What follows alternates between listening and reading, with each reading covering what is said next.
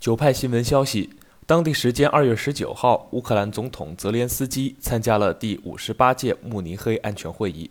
在会上，泽连斯基喊话西方国家：“你们一直表示在未来几天肯定会开战，但是却一直没有行动。你们在等什么？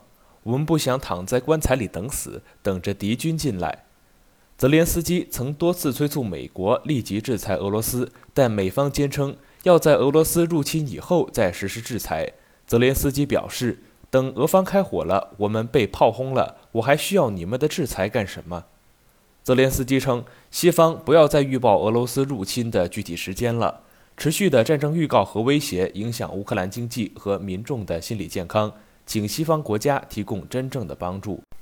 泽连斯基还表示，世界的安全架构已经崩溃，希望召开联合国安理会常任理事国会议，为乌克兰提供新的保障。这里是羊城晚报广东头条，我是主播陈子燕。